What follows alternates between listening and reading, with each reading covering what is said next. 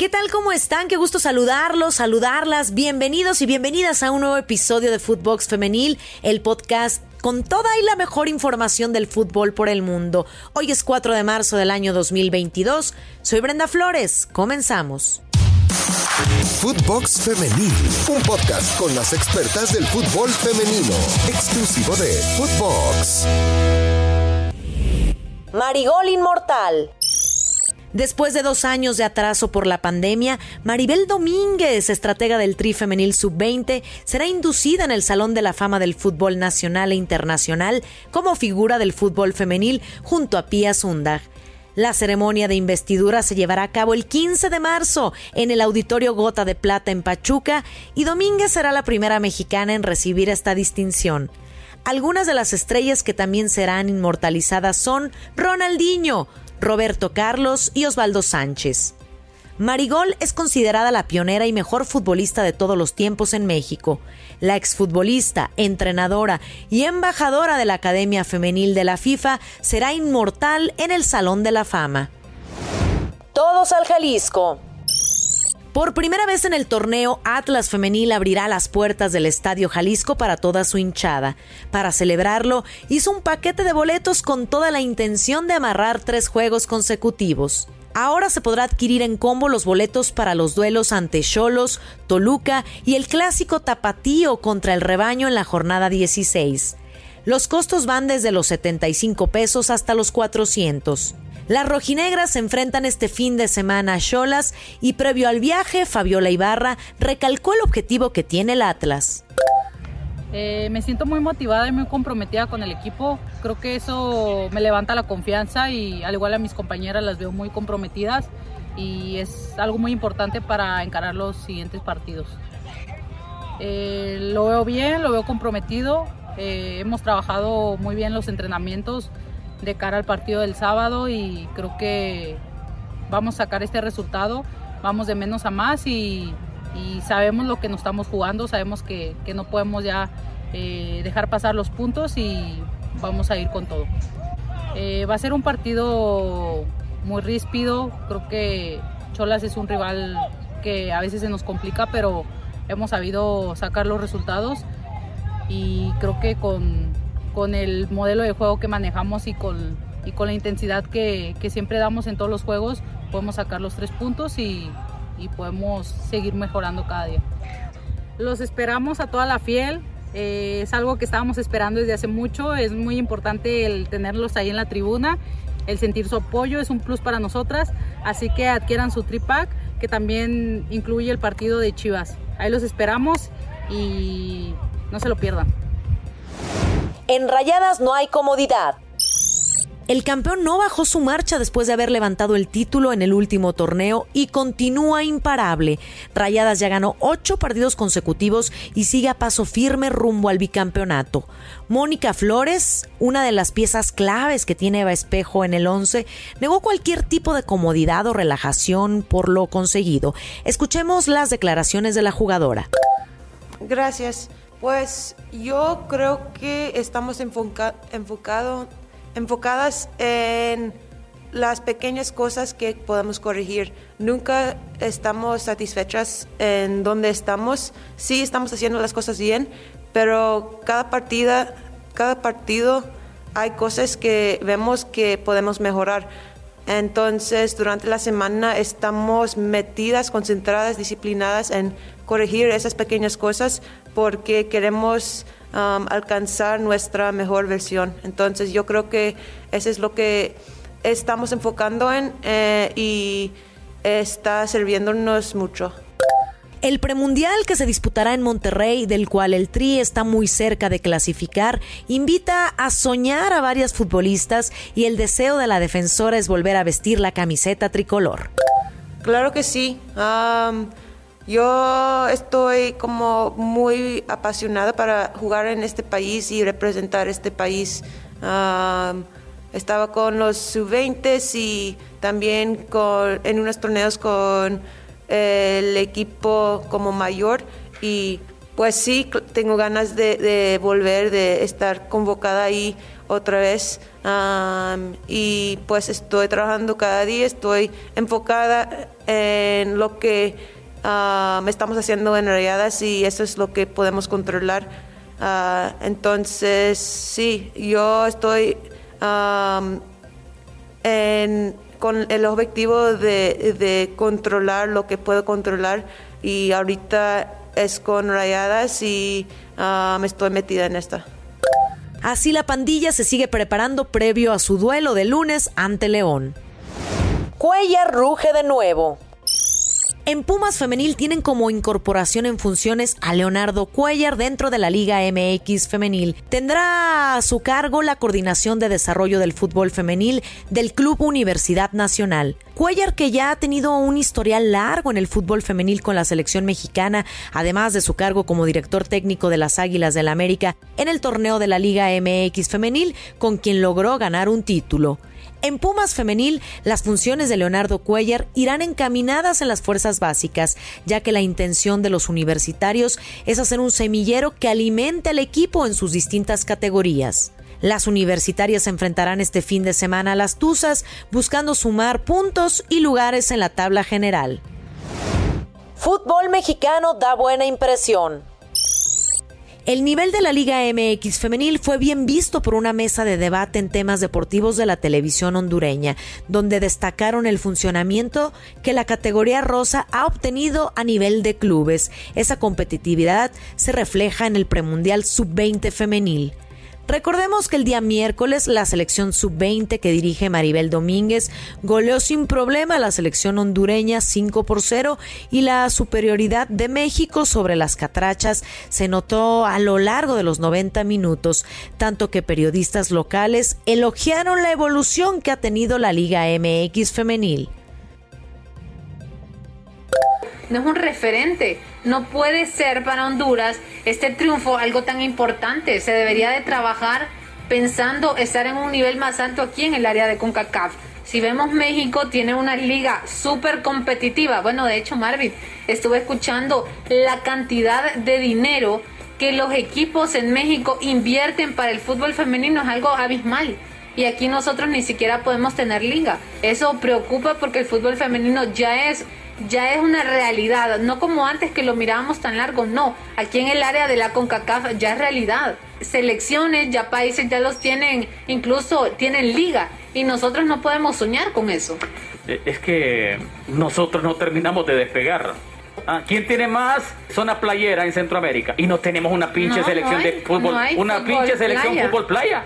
Y tampoco hay fútbol sala Aquí nos hemos quedado con el fútbol 11, con las selecciones mayores, pero tampoco es que nos representan de la mejor manera y si no tenemos que ver cuál es la actualidad en la que estamos y si no hay billete, y si no hay billete Nicole que se preocupen por buscar patrocinio entonces para eso están ahí o no en Honduras se tocó el tema de la Liga MX debido a que en su país no cuentan con una liga oficial para mujeres. El fútbol femenil ya es una realidad y en México se observa el crecimiento que ha tenido el torneo a lo largo de estos cuatro años que lleva de fundación.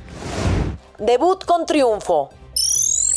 La presentación de la mexicana Itzel González con el Sevilla no pudo ser de mejor manera. Triunfo 1 por 0 ante el Athletic Club por los octavos de final de la Copa de la Reina. La exarquera de Cholos vio acción los 90 minutos, donde mostró seguridad bajo el arco andaluz y tuvo una gran atajada, que evitó el gol del empate rojiblanco al 93 para una histórica clasificación del Sevilla a los cuartos de final. El cuadro andaluz aprovechó un gol tempranero de Débora García al minuto 6 para imponerse en el campo y dominar al conjunto bilbaíno. El primer tiempo fue de ida y vuelta, pero con poca puntería en las porterías. Para la segunda mitad, la presión de las Leonas fue en aumento, pero ambas escuadras mantuvieron su objetivo muy claro. En la última jugada del encuentro, Itzel González salvó a su equipo de jugarse la prórroga con una acción providencial que dejó a las Leonas sin su pase a los cuartos y la clasificación para las sevillistas. La pelota directamente a los dominios de Unate. Patadón de Unate. Lucía García. Ojo a esa pelota suelta. ¡Y el paradón, paradón, paradón, paradón! Ahora, con el pase a cuartos asegurado, el Sevilla femenino se tendrá que concentrar para el derby ante el Real Betis Féminas en el estadio Ramón Sánchez Pizjuán el próximo domingo 6 de marzo a las 17 horas. Fútbol ruso de manos atadas. Es difícil ignorar el tema que a nivel internacional acoge a Rusia, mismo que ha afectado al fútbol. Por eso en nuestra editorial del día, Marion Reimers nos habla de qué pasa con el fútbol y el deporte a raíz de esta situación. Escuchemos. Se dice por ahí que la primera víctima de la guerra es siempre la verdad. ¿Y cómo es que podemos encontrar un punto medio, un punto objetivo, un punto aséptico, ese que tanto se espera del periodismo, ese punto en el que no nos posicionamos frente a la barbarie y ese punto en el que generalmente tendemos a olvidar que al centro de toda esta clase de conflictos se encuentra la dignidad humana. Y si hay algo que pueda llegar a dignificar la vida humana, es siempre el deporte, pero el deporte en su estado más puro, no el deporte como una herramienta para el aprovechamiento de su bondad hacia el posicionamiento de ideas siniestras. Así lo ha hecho, no obstante, desde hace muchísimo tiempo el presidente de Rusia, Vladimir Putin, quien, sin embargo, no está solo en esto. El uso del deporte para fines geopolíticos y económicos ha sido siempre una situación central en el análisis que tenemos que hacer de esta actividad humana. Ahora, Rusia queda fuera de toda competencia sancionada por la FIFA y por la UEFA los clubes rusos también fuera de sus competencias. No obstante, ¿qué pasa con el deporte de las mujeres? Porque poco se ha hablado de ello. La selección rusa no podrá participar en la próxima Euro de 2022, en su rama femenil, por supuesto. Y ahí es en donde una y otra vez tenemos que empezar a centrarnos en cómo es que los desafíos del ser mujer están atravesados por esta clase de decisiones, porque no es lo mismo, discúlpeme usted, ser deportista profesional siendo hombre que siendo mujer. Así lo cuenta, por ejemplo, eh, Vero Boquete en entrevista para el libro Under the Lights and in the Dark, en donde habla de abuso sistemático al interior de la liga rusa, de acoso eh, laboral, de hostigamiento sexual y de incluso prácticas bastante cuestionables en cuanto a las sustancias que consumen sus futbolistas. No es la primera vez que Rusia se encuentra al centro del debate en torno a el dopaje de Estado y hasta dónde puede llegar su líder, Vladimir Putin, para hacer uso del deporte y así posicionar geopolíticamente a su país. Y desde este lugar tengo yo también que hacer un mea culpa, porque cuando viajamos a la Copa del Mundo de Rusia 2018, nos convertimos en embajadoras y embajadores de Vladimir Putin. ¿Por qué? Porque volvimos hablando maravillas de su país y ese era su objetivo, porque Rusia se mostró impecable, organizada, perfecta, seria y además hospitalaria. Pero eso no es la culpa de su gente, esa es la culpa de su líder. Y ahí es en donde ahora retomo lo acontecido, por ejemplo, en Sochi 2014, en Rusia 2018 y más recientemente también en los Juegos Olímpicos de Invierno, en donde una jovencita de apenas 15 años de edad, como Camila Valieva, quedó en el medio del huracán. ¿Por qué? Porque aparentemente había eh, sido una víctima más del aparato estatal ruso y el dopaje. ¿Qué es lo que pasa con las mujeres en el centro de esta situación? Porque no es la primera vez que sus cuerpos son utilizados para fines siniestros y de posicionamiento político. Y no me parecería raro que esto también suceda en el fútbol. Sin embargo, ahora, cuando ya no sirven, cuando ya no interesan, cuando ya no funcionan, es que las dejamos fuera. Y ahí es en donde nuevamente nos tenemos que preguntar quiénes son las víctimas de esta guerra lo es la verdad, lo es el periodismo, lo es el deporte, pero lo es generalmente quienes forman parte de los grupos más vulnerables. Y las mujeres seguimos formando parte de uno de los grupos más vulnerables del mundo porque además conformamos el 52% de la población. ¿Qué va a pasar con todas estas futbolistas? ¿Qué sucederá con su vida? ¿Cuánto talento no se perderá por estas determinaciones? Porque es lógico que se tenga que sancionar a eh, Rusia de manera económica y política. Y también eso incluye a lo deportivo. Sin embargo, sería interesante